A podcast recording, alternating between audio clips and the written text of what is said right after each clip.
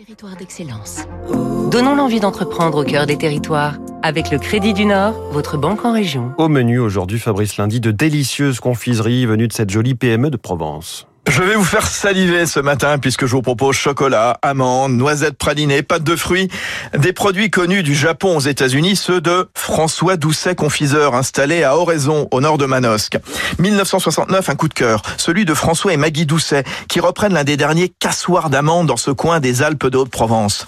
50 ans plus tard, la maison est devenue une référence internationale bâtie sur son savoir-faire et sur la qualité des matières premières. L'abricot orangé de Provence, la poire Williams des Hautes-Alpes, la pomme golden des Alpes, les amandes bien sûr, le miel, tout vient des vergers de la région. Seulement voilà, jusqu'à récemment, seulement 1% de la consommation nationale d'amandes était produite en France. Une filière locale a donc été relancée. Ronan Outret, son DG. L'amande est une culture qui a été délaissée euh, au profit euh, donc d'oliviers ou de cerisiers. On n'arrivait plus à trouver les amandes nécessaires à notre production, ce qui fait qu'en partenariat avec euh, la Chambre d'agriculture et également d'autres confrères, on a pu, en lien avec les agriculteurs, replanter 1000 hectares au total dans la région pour à nouveau retrouver des volumes, de la qualité de production pour pouvoir l'intégrer dans les confiseries. Les premières amandes seront récoltées cette année. L'entreprise propose d'ailleurs à ses clients de parrainer des amandiers de Provence.